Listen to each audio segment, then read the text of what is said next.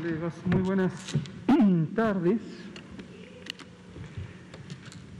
Buenas tardes. Son las 19 horas con 0 minutos de este martes 2 de junio de 2000, perdón, miércoles 2 de junio de 2021. Aquí desde el Palacio Nacional de México, en la Ciudad de México, vamos a iniciar la conferencia de prensa diaria sobre COVID-19, la pandemia causada por el coronavirus SARS-CoV-2. Hoy vamos a tratar de dedicarle un buen espacio a preguntas y comentarios. Como siempre vamos a platicar de la situación epidémica de COVID-19 en México, cuando estamos a mitad de la semana número 20 de reducción de la epidemia y en la semana 22 del año. Y en la semana llevamos una reducción que es numéricamente menor a la que tuvimos en las semanas anteriores, en las dos previas, pero persiste con esta tendencia a la baja. Si comparáramos la intensidad epidémica de hoy, 2 de junio, eh, con la que hemos tenido a lo largo de la epidemia, estamos aproximadamente como estuvimos en la segunda semana de abril de 2020 pero como hemos dicho en ocasiones previas, con una enorme diferencia. En aquella ocasión estábamos a la alza, la epidemia empezaba, la epidemia estaba en su fase de expansión eh, acelerada y ahora estamos a la baja, estamos en una reducción que ya se ha mantenido por 20 semanas consecutivas. La mitad del país está en la condición del semáforo verde, el semáforo de riesgo epidémico en verde, la otra mitad está en amarillo, solamente una entidad está en color naranja. Y esto muestra consistentemente también en los indicadores de ocupación hospitalaria, del porcentaje de positividad, desde luego de la letalidad de los casos, de mortalidad, de ocurrencia de nuevos casos y eh, los varios indicadores que utilizamos. No debemos pensar que esto significa el fin de la epidemia. Esto sí es sumamente importante no confundirlo. En todo momento siguen vigentes las medidas de prevención, pero de acuerdo a la condición de riesgo que actualmente enfrentamos, que es sustancialmente diferente, mucho más baja a lo que llegamos a tener en el punto máximo de la epidemia en México que hasta el momento hayamos vivido, que ocurrió en la primera semana de enero de 2021.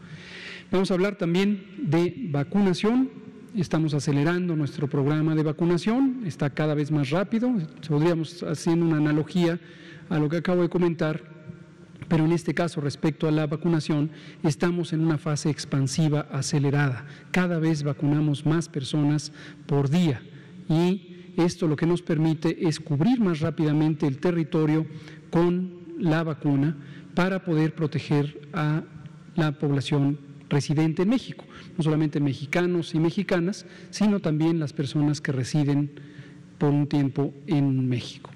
Decíamos eh, ayer en la conferencia matutina con el presidente, una de cada cuatro personas adultas en México ya está protegida, ya está vacunada, al menos con la primera dosis, como ocurre en cerca del 60% de las personas, o bien acaba de recibir un esquema nuevo y se le habrá de poner la vacuna de segunda dosis o la segunda dosis de vacuna cuando corresponda de acuerdo a la vacuna que le haya sido aplicada.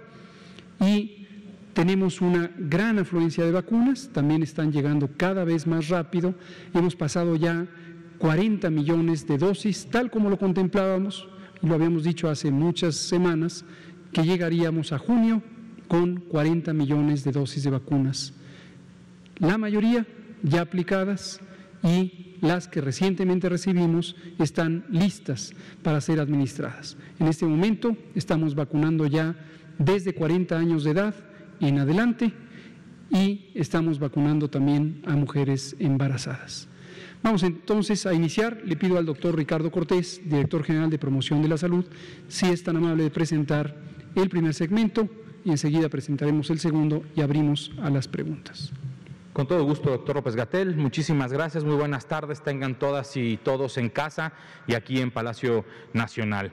Vemos esta eh, diapositiva que ya conocemos eh, eh, todos. Es la curva epidémica de casos estimados que hasta la fecha tiene eh, una disminución del 2% con respecto a la semana inmediata anterior. Estamos aquí visualizando la semana 20 y con respecto a la semana 19 tiene una disminución aún del 2%, muy marginal. Probablemente al cierre de la, de la semana es, entre esto en, en una meseta. Hay que recordar, como lo hemos dicho en diversas ocasiones, el virus SARS-CoV-2 llegó para quedarse, así como las medidas básicas de prevención, el cuidarnos bien y afortunadamente ya contamos con eh, la vacuna como otro de, los, eh, de las medidas de prevención que vienen a acompañar a el uso correcto del cubrebocas, el lavado de manos eh, frecuente, la sana distancia, etcétera. Actualmente la epidemia activa representa al, punto, al 0.7% de toda la epidemia en nuestro país. Esto lo que representa son 19.224 personas que al momento tienen una, eh, una infección activa por el virus SARS-CoV-2 que han necesitado de eh, acudir a los servicios de salud y que tienen un contacto con el Sistema Nacional de Vigilancia Epidemiológica. 2.6 millones de casos estimados, 1.9 millones de personas que se estima han recuperado su salud de todas las que han tenido un contacto con el Sistema Nacional de Vigilancia Epidemiológica y actualmente se contabilizan 228.146 personas que desafortunadamente han perdido la vida y que cuentan con una prueba positiva al virus SARS-CoV-2 o con una dictaminación positiva a una defunción ocasionada por el virus SARS-CoV-2 sobre las curvas epidémicas o la curva epidémica de hospitalizaciones. Eh, actualmente tenemos una reducción del 87% eh, con respecto al pico máximo de, eh, el segundo, de la segunda ola epidémica, ola 1, ola 2. De este momento con respecto a lo que tenemos ahora, una disminución del 87%. Esto eh, se observa en la ocupación de camas generales. Esto lo que representa es a las personas que tienen una infección respiratoria aguda grave, que no requieren de cuidados críticos, una ocupación hospitalaria del 13% a nivel nacional, distribuido en todo eh, el país. Y eh, sobre las camas con ventilador, estas camas que se utilizan para atender a personas con infección respiratoria aguda grave, pero que sí requieren de cuidados críticos, que requieren de un respirador mecánico, un 14% eh, de las camas que tenemos en disponibilidad en la red Irak están ocupadas al momento. Esto, eh, con respecto al día de ayer, representa un incremento de un punto porcentual. Muchísimas gracias. Gracias, doctor Ricardo Cortés. Hablemos de vacunas, vacunas contra el COVID, Programa Nacional de Vacunación contra el virus SARS-CoV-2. Nueva marca, nuevo máximo de aplicación de vacunas en un día. Anteriormente habíamos llegado a un poco más de 785 mil vacunas aplicadas en un día. Ayer llegamos a 816 mil 380 estamos vacunando cada vez más rápido. Por cierto, hay un diario nacional, el 1 más 1, que puso una nota, me parece bastante clara, sobre cómo está eh, operando el, el programa de vacunación. Solo hacemos una precisión, puso ahí sobre nuestra meta de vacunación como si se tratara de dosis por semana. No es por semana, es por día. Aquí estamos hablando de 816.380 en un solo día. Y estamos empujando las cosas para lograr llegar al millón de dosis en un solo día. Por semana, ya desde hace varias semanas, estamos teniendo arriba de 2 millones de dosis de vacunas, la semana inmediata previa, 3 millones 450 mil dosis por semana. En un solo día, 816 mil 380. Vamos a ver la siguiente, donde se muestra el número acumulado de dosis desde que empezó la vacunación el 24 de diciembre de 2020.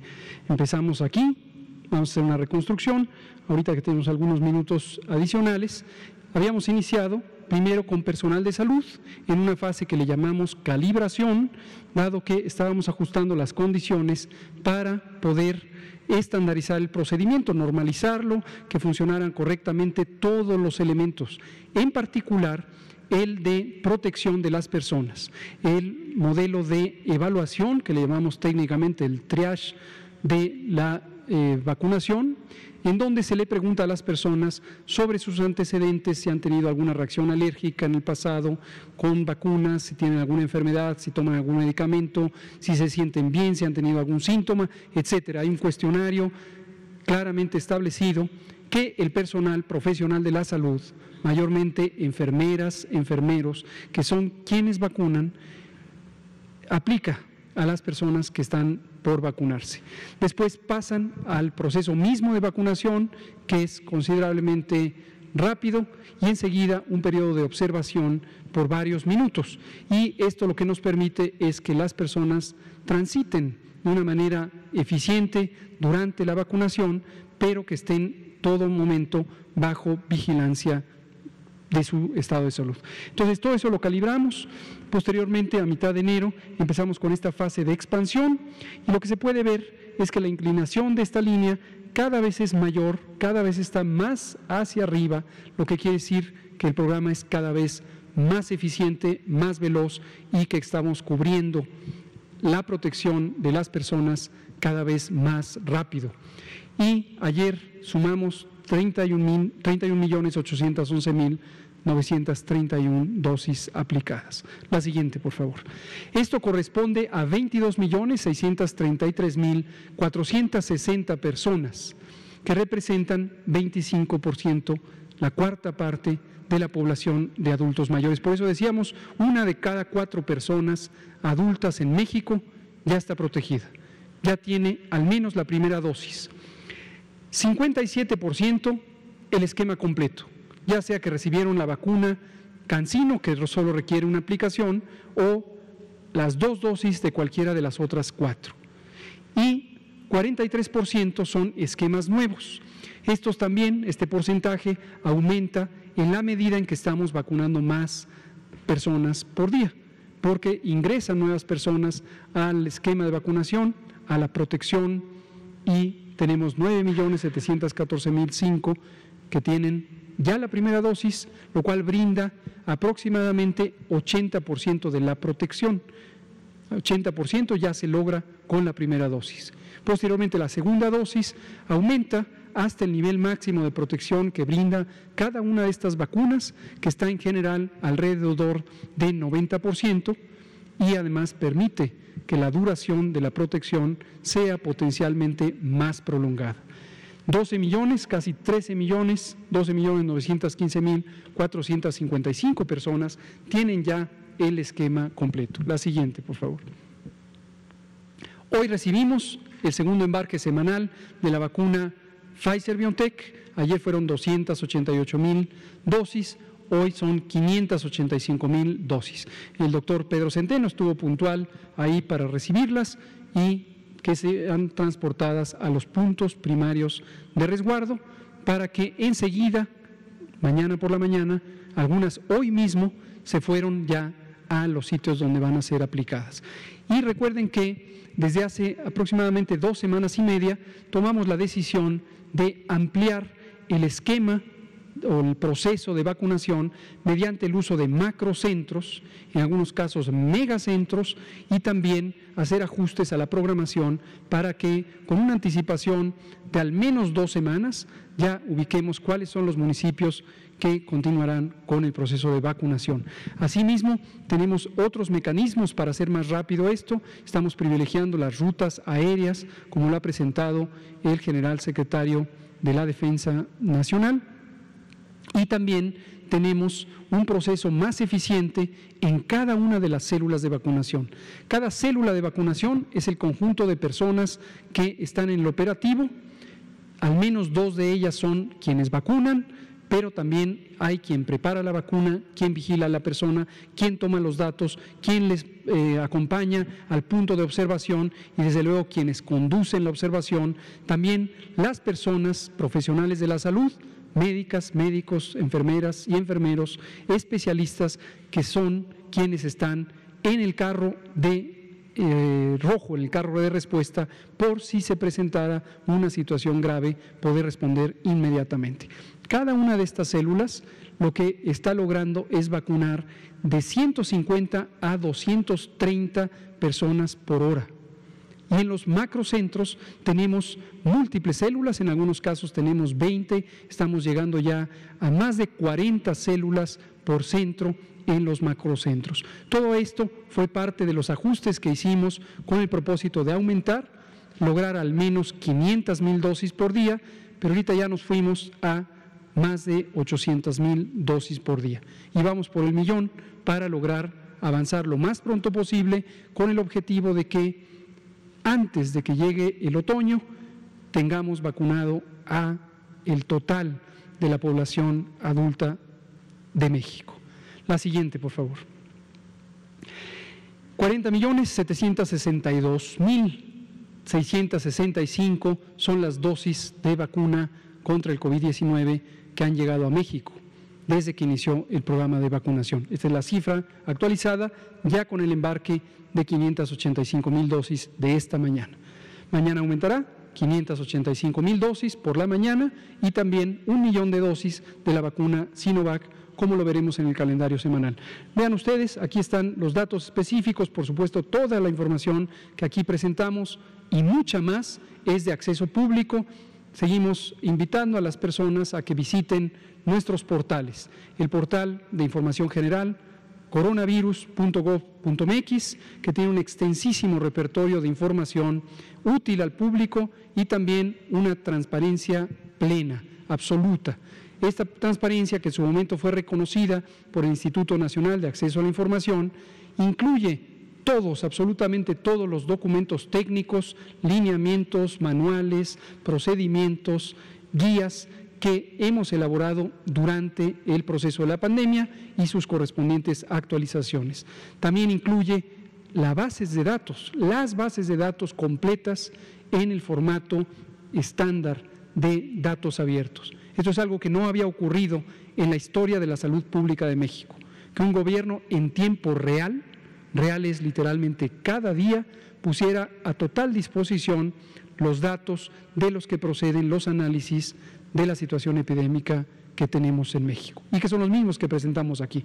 No hay dos realidades, no hay dos contabilidades, es exactamente la misma la que presentamos, que la que usamos y la que ponemos a disposición pública para que cualquier persona que quiera analizar los datos, procesarlos, entenderlos, sugerir interpretaciones alternativas, criticar las interpretaciones y análisis que hacemos nosotros mismos, qué bueno, qué bueno esto es muy valioso porque nos ayuda a construir la eh, situación de la epidemia, su manejo, su análisis, su comprensión con una perspectiva del Estado Nacional en su conjunto. Muy, muy importante. Aquí están, por lo tanto, también la información correspondiente a las dosis de vacuna que han llegado para cada una de las cinco vacunas que están en uso en México en este momento. La siguiente, por favor. Finalmente tenemos el calendario, como ya decía, esta semana casi 2 millones y medio, 2 millones 458 mil 990 dosis de vacuna serán las que recibiremos. Aquí ya recibimos estas, 288 mil 990, 585 mil hoy, mañana 585 mil de Pfizer BioNTech para un total de 1 millón 458 mil 990, prácticamente millón y medio y un millón adicional de la vacuna Sinovac. Las vacunas que se envasan en México, que son hasta el momento Cancino y ya eh, liberada por primera vez desde ayer los lotes de la vacuna AstraZeneca que producen en Argentina y que se envasan en México en la planta de Leomont también ya liberados desde ayer, como lo hemos venido anunciando, y se estarán liberando consecutivamente los diferentes lotes. No lo pusimos aquí de manera específica porque estamos esperando a tener la precisión de las fechas de entrega oficiales y en su momento lo incorporaremos. La siguiente, esta creo que es la última, quizá hay el recordatorio. Perfecto. Muy bien, pues esta es la situación y vamos a abrir a preguntas y comentarios cuando son las 18 horas con 20 minutos. Juan Hernández, periódico Hasta Grupo Cantón, Daniela Pastrana, Janet, nos vamos con todos ustedes. Rápidamente, nos vamos cortitos. Juan Hernández, de la Basta, del Grupo Cantón. Eh, el día de ayer que hablaron precisamente sobre este, bueno, eh, disparo de, la, de, de, las defunciones por COVID-19, incluso el doctor Alonía lo había, lo había advertido, que algunos medios este, lo van a agarrar precisamente como que en un día se registraron 4.000 muertes, pero no les ha quedado claro precisamente a qué se debió precisamente este incremento. Eh, eh, por, favor, si nos podría explicar este, nuevamente por qué se dio precisamente este, este incremento de 4.000 en el registro de, funciones por COVID y sobre todo que le quede claro a la población de que no, no se estuvieron este, macollando las cifras ni se estuvo ocultando información como aseveraron algunos medios. Gracias. Con mucho gusto, Juan. Es algo que hemos explicado desde el inicio de la epidemia. Es más, diría desde el inicio del sexenio. Es algo que yo mismo he explicado en la vigilancia de cualquier otra enfermedad. Es, eh, los registros los fuimos poniendo en tiempo real. Recordarán que nosotros siempre trabajamos sobre la base de los casos estimados y por supuesto también en su momento las defunciones estimadas, lo que nos permite una señal eh, inmediata, directa, tiempo real de lo que está ocurriendo. Otros eh, elementos son los casos sospechosos. Una nota técnica breve para quien ya no recuerde esto que comentamos muchas veces durante 2020. Cuando existe una enfermedad eh, en la población, una enfermedad de interés epidémico que se registra, se notifica, se registra, se analiza, el proceso de confirmación a veces lleva mm, varias horas o varios días, depende de la enfermedad de la que se trate. ¿En qué consiste el proceso de confirmación? A veces depende de pruebas de laboratorio y a veces depende cuando no se hicieron en su momento las pruebas de laboratorio por una razón clínica, es decir, una decisión o situación que se presentó en la atención de las personas. Entonces, hay mecanismos complementarios para rescatar la información. Y uno de ellos muy importante es la dictaminación médica. Una persona que tiene los síntomas de COVID, y que tiene una condición eh, médica ya en su tratamiento compatible con COVID, nosotros la hemos considerado como COVID desde el inicio, porque es importante tener la información y actuar en respuesta a ello. Entonces, más vale errar en el lado de la sospecha y decir es COVID hasta que no se demuestre lo contrario.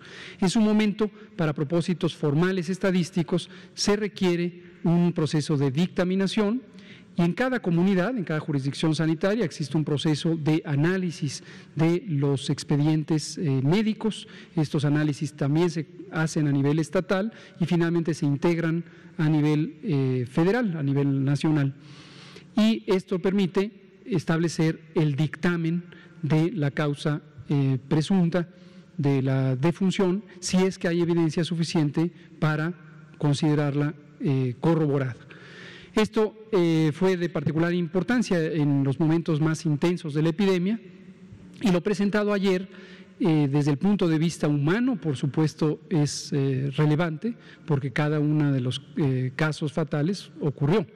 Desde el punto de vista del análisis de la epidemia, es intrascendente porque no cambia la impresión diagnóstica que se tiene de la misma. Ayer el doctor Alomía presentó una curva epidémica que se puede ver es prácticamente idéntica a la que tendría sin esos casos. Esto ocurre en todo el mundo, cabe aclarar que esto ocurre en todo el mundo. No es una situación exclusiva de México, son estándares de dictaminación. Por cierto que en México hemos ido logrando, no solo durante la epidemia de COVID, sino incluso antes, eh, velocidades de dictamen que son mejores que en algunos otros países. Eh, la estadística para fines de documentación de lo que llamamos estadística vital, cuántas personas nacen, cuántas personas eh, mueren por las distintas causas, etcétera. En México hoy tiene un proceso que es eh, incluso más acelerado que en Estados Unidos, por ejemplo. Entonces, esa es, esa es la razón, es lo que explicó ayer el doctor Lomía, es lo que hemos explicado en otras ocasiones. Por favor.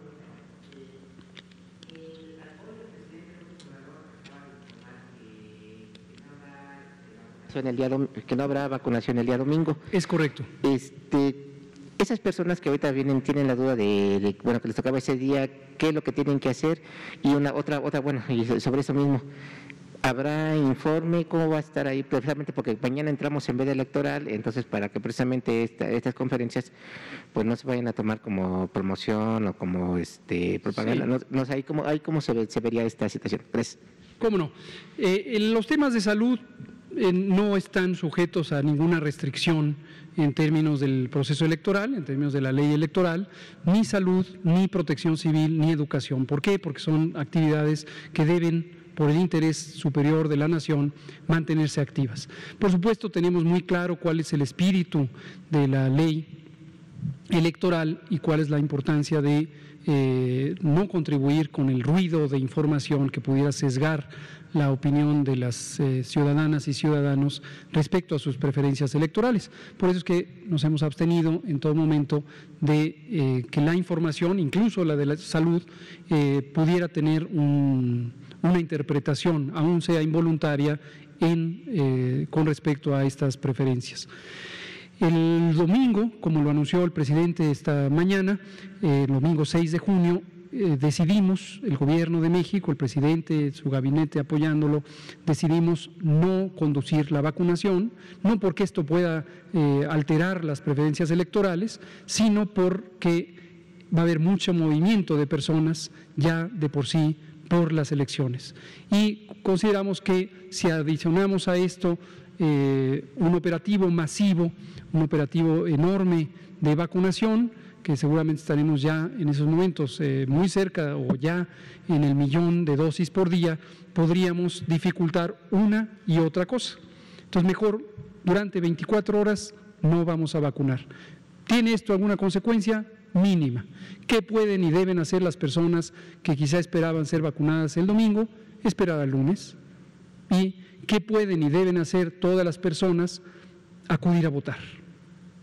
No nos corresponde a nosotros estar promoviendo el voto, pero aprovechamos ya que hay una pregunta sumándonos a lo que la sociedad entera y desde luego el Gobierno de México decimos, es muy importante votar, votar es un derecho en México y el derecho hay que ejercerlo. La mejor manera de que los derechos se cumplan es ejerciéndolos cuando en este caso dependen de la decisión de cada ciudadana y ciudadano. Entonces, la vacunación será suspendida solo durante el eh, domingo 6 de junio para facilitar el proceso electoral. Es posible que algunos de los elementos de información eh, los tengamos también eh, retenidos, eso sí, con la conciencia de que pudieran en un momento dado afectar la dinámica de las preferencias o apreciaciones de la ciudadanía. Estamos analizando cuáles sería prudente también mantener limitados pero en todo momento la mantendremos la dinámica, la conducción de la información para que sea de interés y de uso público. Muchas gracias. Daniela Pastrana, pie de página, por favor. Gracias, doctor. Buenas noches. Eh, eh, relacionado con la primera pregunta que hacía Juan, ayer el doctor Alomía nos decía que eh, estos ajustes, que el que se hizo ayer, se van a estar haciendo más o menos en, en los siguientes días y quiero saber si entendí bien porque como que en mayo se hacen eh, los cortes epidemiológicos para definir eh, eh, la mortalidad, supongo, anual. Y lo que yo me puse a ver el último reporte del exceso de, mortalidad que hasta abril marcaba 330 mil posiblemente asociados por decesos posiblemente asociados por COVID. Entonces, es una cosa más bien como para tener yo claro cuándo acaban, eh, más o menos cuándo se acaba de hacer este corte para evaluar qué tipo de enfermedades. y por eso lo presentamos ayer mismo. Nosotros solemos actuar en tiempo real, como lo hemos hecho a lo largo de toda la epidemia, y cuando sale la información la presentamos. Y conforme salgan nuevos ciclos de información de este o cualquier otro tema, lo iremos presentando. Y eso está relacionado, digo, como para entender el tipo de enfermedades, porque en ese reporte eh, se ve una tendencia a la baja de exceso de mortalidad en personas menores de 20 años. Entonces quería saber si hay alguna explicación. ¿Una tendencia a la baja qué? Es que no ¿De menores de 20 años? O sea, en los menores de 20 años eh, el exceso, pues, murieron menos personas de las que se preveía. Entonces, quería saber si hay alguna explicación que... En todos los grupos de edad eh, hay una tendencia de reducción en todas las entidades federativas, excepto las que hemos mencionado, hay una tendencia de reducción. Este es un fenómeno general, no hemos observado un patrón específico, excepto porque en las personas adultas mayores, de 60 años, quienes fueron el primer grupo en donde pusimos la vacunación, fue la etapa 1, la reducción fue mucho más acelerada. Y esto es muy importante, qué bueno que lo menciona Daniela. No hemos terminado eh, algunos análisis que requieren eh, ciertos detalles estadísticos para poderlo presentar de manera muy clara al público de una manera que sea fácilmente entendible. Pero de momento lo podemos decir en pocos eh, conceptos. Las personas de 60 y más fueron las primeras en vacunarse, por lo que en su momento analizó nuestro grupo técnico asesor en vacunación y nos recomendó empezar de la persona con mayor edad y seguir hacia abajo en edad nos permitiría que al llegar al 20% de personas vacunadas, ahorita ya lo superamos, tenemos 25%, pero al llegar al 20% tendríamos una reducción de la mortalidad en 80%. Ahora, de cualquier manera, el, ciclo de, la epidemia empezó a declinar desde enero. Y lo que tenemos para poder apreciar el efecto de la eh, vacuna es la, eh, comparación de cómo se han eh, comportado las reducciones anteriormente. Concretamente tuvimos la reducción de julio a octubre y estamos haciendo esas comparaciones edad por edad o grupo de edad por grupo de edad, y lo que vemos es que en personas de 60 y más, esa reducción fue mucho más acelerada. Y eso es lo que permite ver el efecto poblacional de la vacuna. Gracias, Daniela. Por favor, doctor Ricardo Cortés. Daniela, a lo que se refería también es a que en general, en el exceso de mortalidad, en los canales endémicos eh, eh, realizados, en personas menores de 20 años se observa inclusive, digamos, una protección porque hay menos de las defunciones teóricamente esperadas. Mm. Evidentemente, en menores de 20 años hay otro tipo de eh, causas de defunción, entre las que mucha eh, carga son accidentes, accidentes en el hogar, accidentes automovilísticos, que en general eh, seguramente se redujeron al ejecutar la Jornada Nacional de Sana Distancia y, por lo tanto, una observación de menos defunciones en este grupo de, edad, que además, por sus eh, características eh, biológicas, también fueron de las que menos personas se vieron afectadas con la enfermedad y las que se enfermaban menos, tenían menos mortalidad.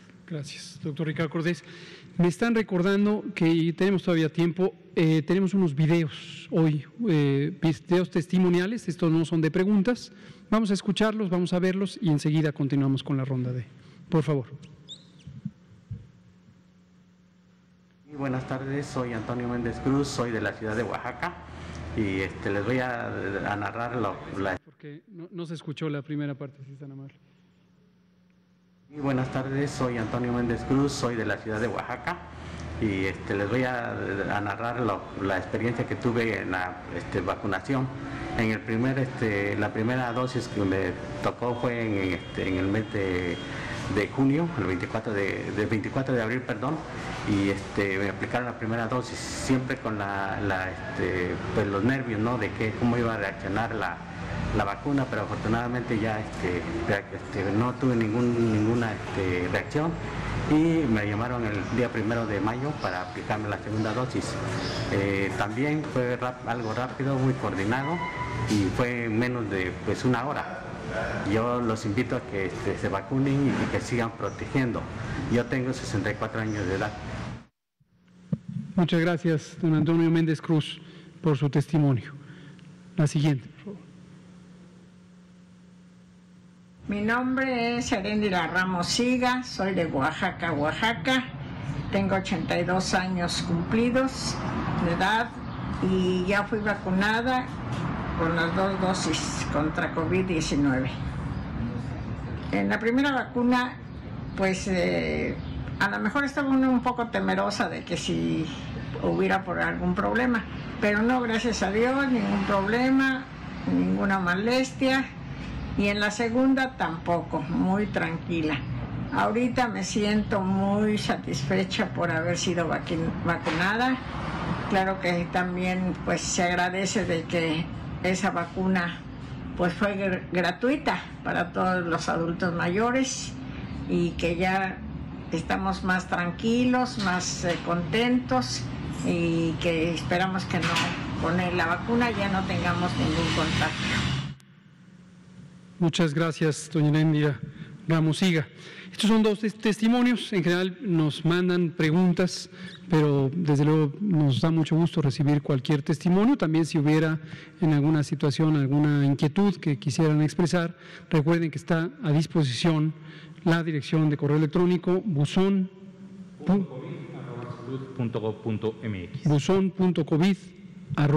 buzón.covid.salud.gov.mx. Vamos ahora sí, continuar por favor con la ronda y ahorita seguimos con Janet. Gracias.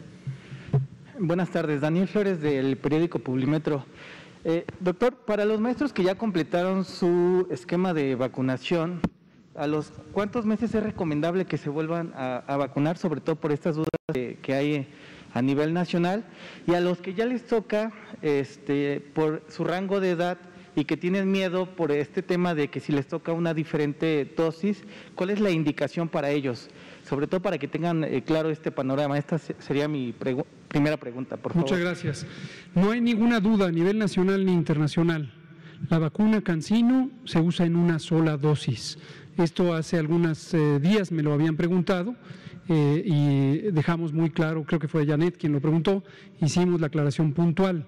El Instituto Nacional de Ciencias Médicas y Nutrición Salvador Subirán fue la institución pública que coordinó el ensayo clínico de la vacuna Cancino en México. Y el grupo de investigación está en este momento conduciendo una extensión del ensayo clínico para evaluar una hipótesis de que la inmunidad eh, producida por la vacuna pudiera no ser tan duradera como se espera.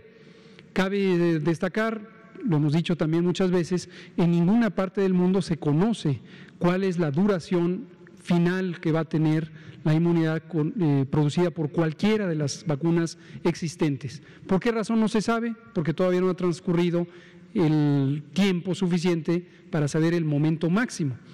Entonces, es pertinente que las comunidades científicas empiecen a evaluar estas hipótesis y en este momento se está conduciendo este estudio. Pero no hay evidencia eh, formal, terminada, producto de investigación, de que la inmunidad de la vacuna Cancino o de cualquier otra vaya a decaer antes de eh, un periodo razonable. Eh, por ahí se difundió la información a partir de que se publicó la carta que se le envió a los participantes del estudio y quedó una idea equívoca, incorrecta, de que existe evidencia de que la inmunidad cae y que se requerirá una segunda dosis. No es el caso hasta el momento. Para, los mexicanos que han tenido la oportunidad de vacunarse en Estados Unidos hace algunas semanas o meses y de nuevo, eh, de acuerdo al plan de vacunación, les toca pues en estos días o en estas semanas, eh, ¿cuál sería la recomendación ahí para, pues, sobre todo si les toca algunas dosis diferentes a las que se aplicaron en Estados Unidos, por favor? Con mucho gusto. Si usted fue a Estados Unidos, posiblemente porque vive en la región fronteriza y viajó por tierra, lo cual es considerablemente común. 90% de los eh, movimientos que existen transfronterizos en la frontera norte de México con el lado sur de Estados Unidos, 90% de ellos son de la población residente local, ya sea que vivan de uno u otro lado y se mueven por razones de trabajo, por razones de visitas familiares, etcétera. Y este patrón de uso de las eh, vacunas del otro lado de la frontera generalmente ha ocurrido en esa región. Por supuesto, en algunas personas que viven en zonas urbanas de distintas eh, ciudades del país y que tienen suficientes recursos económicos y que han preferido eh, no esperar, sino irse a Estados Unidos a vacunar, también pudieron haber hecho esto.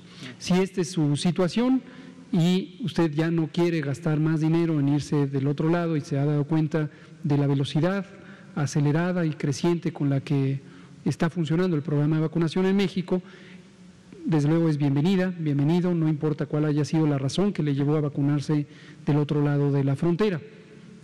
Y aquí se le puede vacunar. Si usted tiene claridad de cuál fue la vacuna que se le puso para los esquemas de doble dosis, por ejemplo, la vacuna Pfizer la está usando Estados Unidos, la estamos usando en México, es exactamente la misma vacuna. De hecho, la que recibimos en México se fabrica en la planta de Estados Unidos. Entonces, todo lo que tiene que hacer es acercarse al puesto de, de vacunación en la fecha que corresponde de acuerdo al calendario de cada una de estas vacunas. Hay otras vacunas que usamos en México y no están en uso en Estados Unidos, entonces ahí no, no se presenta esta situación. Básicamente sería para la vacuna de Pfizer en la que podría ocurrir esto, porque todas las demás eh, que usamos en México no están en uso en Estados Unidos. Eh, pero la recomendación sería no aplicarse diferentes biológicos, por así decirlo. Insisto, tenemos cinco biológicos en México: Pfizer, Astra, CanSino, Sinovac y Sputnik B. Pensemos en el caso posiblemente más frecuente, que es de las personas que pudieran haberse vacunado fuera, el caso más frecuente es en Estados Unidos. No es muy complicado porque de esas cinco vacunas, solamente la vacuna de Pfizer se usa en Estados Unidos. Las otras cuatro no. Entonces no existe la posibilidad de que alguien que se vacunó en Estados Unidos haya usado cualquiera de las otras cuatro. Quien se vacunó con Pfizer en Estados Unidos debe tener presente que la vacuna de Pfizer se debe aplicar eh, tres semanas después o hasta cinco semanas después de la primera dosis. Cuando le llegue esta oportunidad, y si usted prefiere ya no viajar a Estados Unidos para recibir la segunda dosis, lo puede hacer en México, hay vacuna suficiente, hay centros, macrocentros y megacentros administrando la vacuna es exactamente la misma vacuna. Ya nada más para finalizar, eh, una duda, ¿sigue funcionando el chat de Susana a distancia? ¿Y cuál es el seguimiento que están dando, pues sobre todo a los casos que se siguen presentando en la ciudad y a nivel nacional, por favor? Muchísimas gracias, con todo gusto. No, el chatbot de Susana a distancia eh, ya no está funcionando. Ahora el que estamos eh, activando es el de Armando Vacuno, dado que se ha transitado a que la información principal que requiere la población es la de la seguridad de la vacuna, la eficacia de la vacuna, la necesidad de que todas y todos nos vacunemos en el momento en que nos toque, de acuerdo al turno que, que, vayamos a recibir. Y está eh, aquí disponible el QR ahorita en pantalla, usted que está en casa, ahorita si le toma rápidamente una foto a este código QR, va a recibir un mensaje eh, de parte de nosotros a través de este asistente virtual, asistente virtual eh, automatizado, normalmente llamado chatbot, ¿no? robot de chat, y eh, recibirá las respuestas a las preguntas que usted puede inclusive ahí leer para interactuar con este asistente virtual automatizado. Muchas gracias. Por favor, allá atrás. Buenas noches, eh, Miguel Hernández de Canal 14. Subsecretario, la Organización Panamericana de la Salud emitió una alerta por el incremento de casos eh, de COVID-19 y de muertes relacionadas con la enfermedad en América Latina y el Caribe. ¿Qué es lo que distingue a México de los otros países de la región para evitar este incremento? Muchas gracias. Múltiples factores. Algunos son constitutivos de cada sociedad, algunos dependen del funcionamiento del sistema de salud, otros son climáticos, y ese es uno de los importantes, y otros tienen que ver con variaciones en el calendario de la vacuna, de perdón, no de la vacuna, bueno, también la vacuna, efectivamente también la vacuna, y en otros casos variaciones del ciclo epidémico. Vamos a destacar algunos principales. El hemisferio sur está en otoño, rumbo al invierno. Nosotros estamos en la primavera, rumbo, bueno, ya estamos ya prácticamente en el verano, el 21 de junio es el solsticio de verano. Cuando se está en periodos de otoño-invierno, los virus respiratorios, por múltiples razones, las hemos comentado, algunas tienen que ver con el funcionamiento de, las células pulmonares y de las, eh, la inmunidad eh, a nivel del aparato respiratorio, otras tienen que ver con el comportamiento social, otras tienen que ver con la ecología de los virus en el ambiente. Las condiciones de frío son favorables al virus y hacen que la transmisión, la persistencia sea más eficiente. Esto es conocido desde hace muchos años y ocurre para casi todos los virus respiratorios y por eso los virus, después de un periodo de inicio eh, epidémico, de periodo de emergencia, pasan a ciclos estacionales. Otras situaciones tienen que ver con la vacuna. Afortunadamente, eh, México tuvo la oportunidad y la aprovechó de tener el acceso más eficiente a vacunas. Tenemos 40 millones de dosis ya recibidas y en su mayoría utilizadas y tenemos un programa de vacunación estructurado para ser cada vez más eficiente, cada vez más rápido. Tenemos en este momento una de cuatro personas adultas protegidas y estos factores también ayudan a que se vaya haciendo lenta, lenta, lenta la epidemia. Y otro componente adicional es las distintas medidas de mitigación y en su momento de contención de la epidemia. Estas son etapas eh, o instrumentos diferentes que se usan de acuerdo al eh, momento de la epidemia y en México los hemos ido utilizando buscando también optimizar la respuesta a la epidemia. En su momento lo preparamos desde enero de 2020, lo pusimos en práctica desde antes de que apareciera el primer virus, eh, perdón, el primer caso confirmado, situación que ocurrió el 27 de febrero de 2020, y entonces hemos ido actuando conforme a ello y nos ha permitido, lo que mencionamos eh, repetidamente durante 2020, aplanar la curva epidémica aplanar la curva. La gran mayoría de la población de México le quedó muy claro este concepto. Algunas personas como que se estancaron en su entendimiento de ello, pero es muy simple verlo. Si uno compara curvas epidémicas de los países, va a ver que la de México es plana y la de otros países ha sido subidas, bajadas, subidas y bajadas de gran magnitud. Entonces, eh, esos son, entre otros, los factores principales que hacen que en este momento no estemos en esa situación. Ahora, destacamos siempre que decimos esto, que eso no debe llevar a confiarnos, a suponer que la epidemia se acabó y a relajar las medidas de prevención, porque son justamente esas medidas, el cumplimiento de esas medidas, lo que ha logrado el éxito. Aquí aprovecho, cuando tenemos esta pregunta, siempre hay que aprovecharla para agradecerle al pueblo de México, como ha señalado el propio presidente, el éxito es del pueblo de México. Las medidas se diseñan, científicamente, técnicamente, se ponen a disposición, se eh, sirven para orientar también a las autoridades sanitarias estatales, pero a fin del día la población es la que ejerce las medidas. Y otra pregunta antes de... Eh, en Japón y en Francia se ha aprobado la vacunación para menores de edad de 18 a 15 años en Francia de 18 a 12 años y en Japón de 15 a 12 años. ¿México seguiría sus pasos?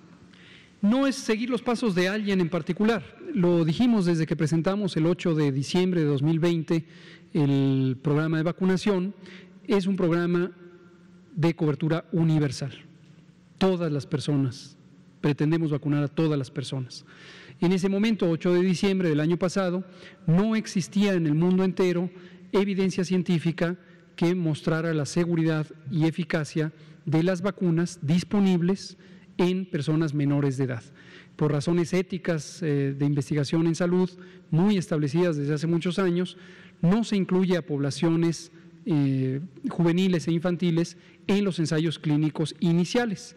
Se les incluye en segundas o terceras o cuartas rondas de investigación.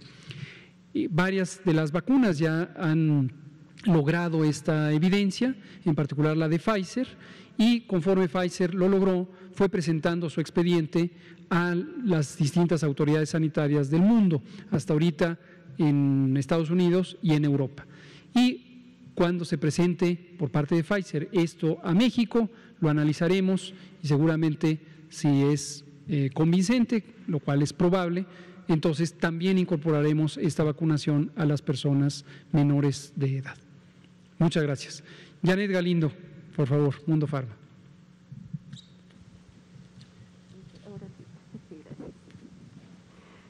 Buenas noches, Janet Galindo de Mundo Farma.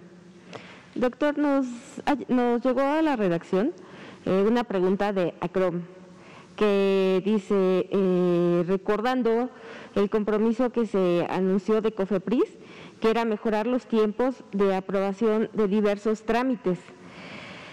Pero esto ya está funcionando, preguntan ellos, y que a partir de cuándo y cuándo salió en el, eh, o cuándo saldría en el diario oficial. ¿Qué cosa, perdón? Lo de la aprobación, en, mejorar los tiempos, en mejorar los tiempos de aprobación a, diversos trámites en cuanto em, a los estudios este, clínicos y los avances que se están haciendo. Correcto. Eh, Covepris está mejorando a pasos muy agigantados y con pasos muy firmes. Y la razón principal es la voluntad de hacerlo y la persona líder que eh, tuvo a bien el presidente de nombrar, el doctor Alejandro Ernesto Sbarch Pérez. Eh, es un colega, un compañero excepcional, es eh, muy competente, es una persona muy inteligente, pero además con enorme voluntad de transformar. Eh, muchos le consideramos un funcionario emblemático del proceso de transformación. Honesto, extremadamente claro en, sus, en su actuar y que no tiene eh, ambajes, no tiene limitaciones para hacerlo con decisión. Desde que llegó el doctor Sbarch a la titularidad de COFEPRIS, convocó la atención positiva de lo más valioso que tiene COFEPRIS, que son las personas que trabajan en esa eh, oficina, y ha sumado los esfuerzos de la gran mayoría del personal para hacer cambios de práctica. Interesantemente, muchos de estos cambios de práctica no necesitan cambios reglamentarios, digo a propósito de la segunda parte de la pregunta sobre publicaciones en el diario oficial, tomando en cuenta el marco jurídico existente eh, algunos de los elementos existentes desde que se creó COFEPRIS en, 2003.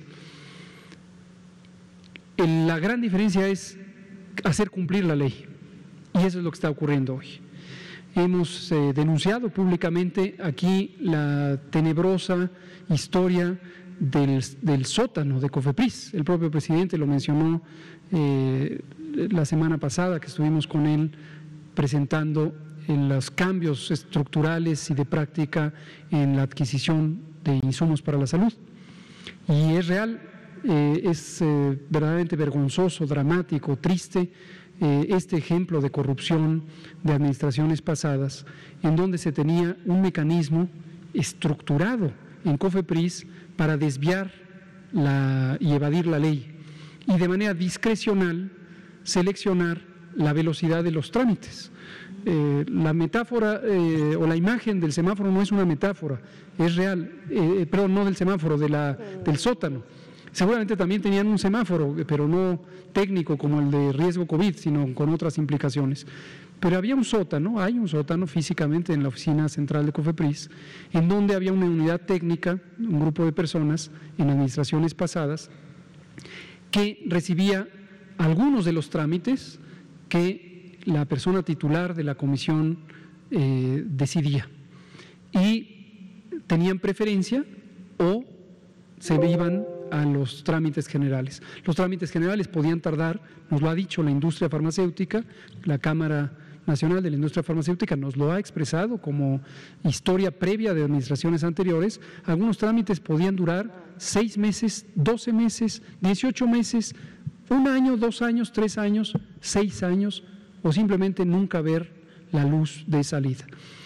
Esta es la razón, la corrupción que había en COFEPRIS. Y una vez más, cuando hablamos de corrupción, dejamos en claro que la corrupción no es de la base trabajadora de COFEPRIS, la corrupción venía del personal directivo. Entonces, con organizar, limpiar y dejar claridad, transparencia de cómo se hacen los trámites, se ha ido acortando los tiempos. Le pongo el ejemplo, que es la preocupación específica de quien le pregunta sobre los ensayos clínicos. Los estudios clínicos tenían también su propio proceso En administraciones previas era discrecional, nadie sabía cuándo iba a terminar un trámite y algunos no llegaban a buen puerto. El doctor Sbarch tomó como referencia las prácticas de la Agencia Europea de Medicamentos y esto lo hizo 12 días después de llegar a la oficina. 12 días después.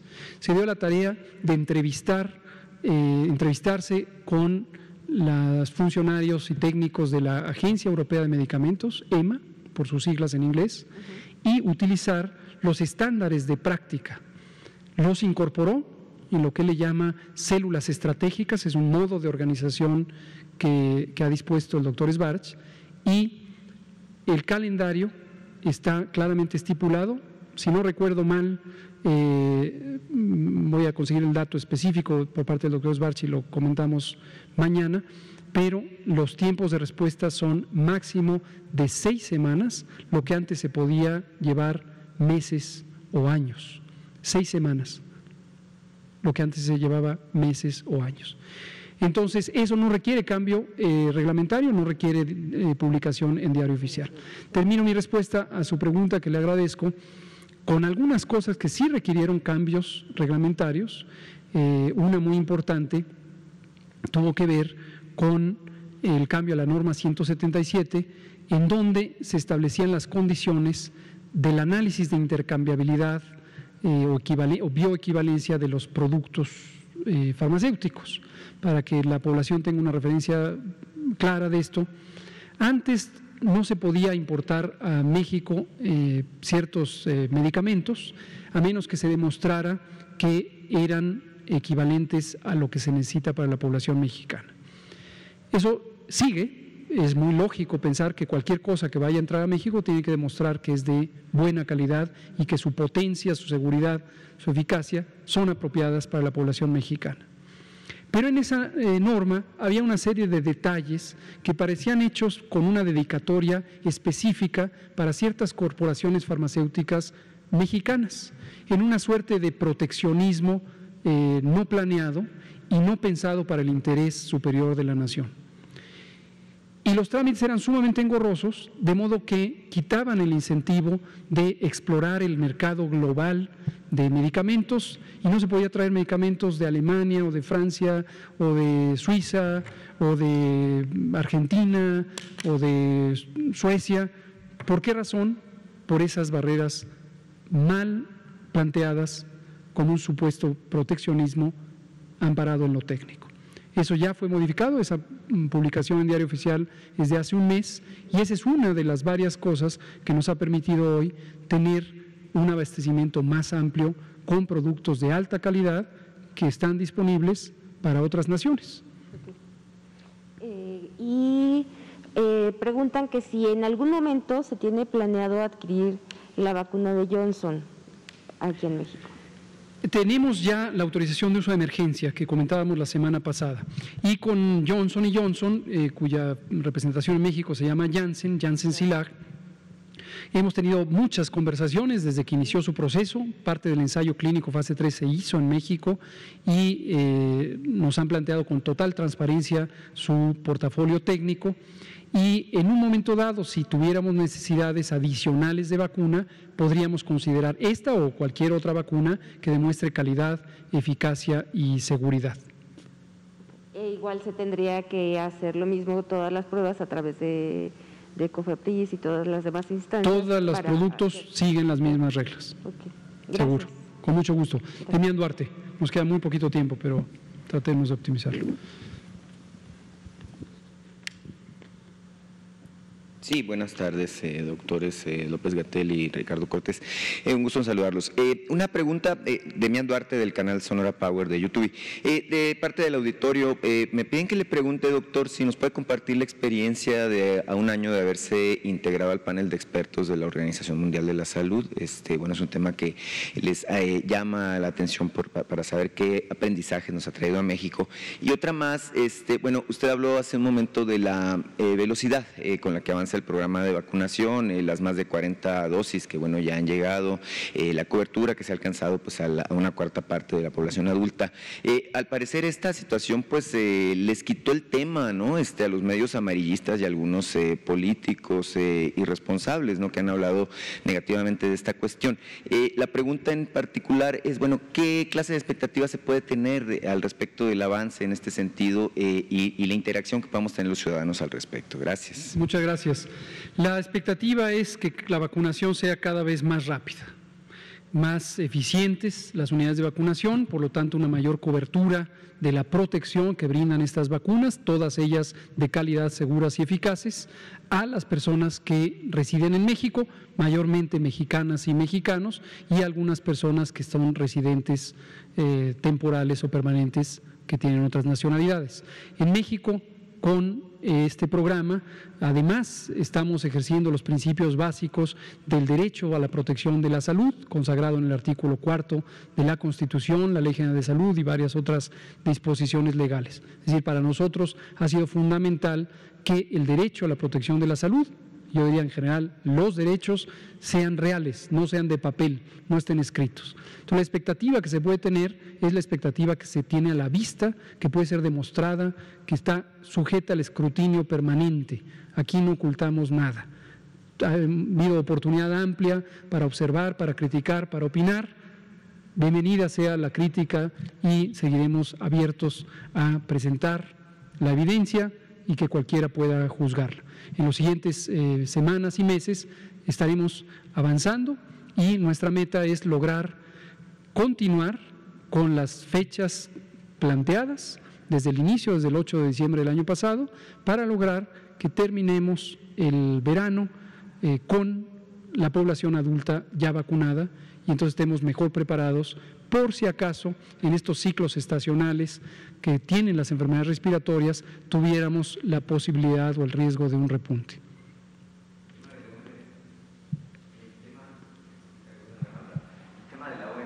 OMS, esa es muy simple mi respuesta. Eh, mi nombramiento o mi invitación fue a participar por un periodo de cuatro años en la lista de personas expertas del sistema del Reglamento Sanitario Internacional de la Organización Mundial de la Salud, pero ahorita no se ha convocado hasta el momento un ciclo eh, nuevo de eh, sesiones del comité de examen.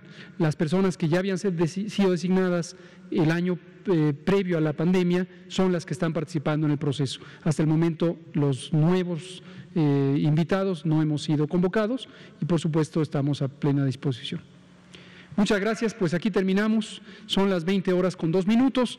Recordamos a la población 20 semanas eh, en curso, la número 20, de reducción de la epidemia prácticamente todo el territorio en reducción. Algunas entidades federativas están al alza, ya lo hemos dicho, Quintana Roo, Colima en particular nos preocupan y hay que tener conciencia de que la epidemia no se ha acabado, a pesar de que tenemos un eh, motivo de celebración, de satisfacción al ver la epidemia declinar por 20 semanas.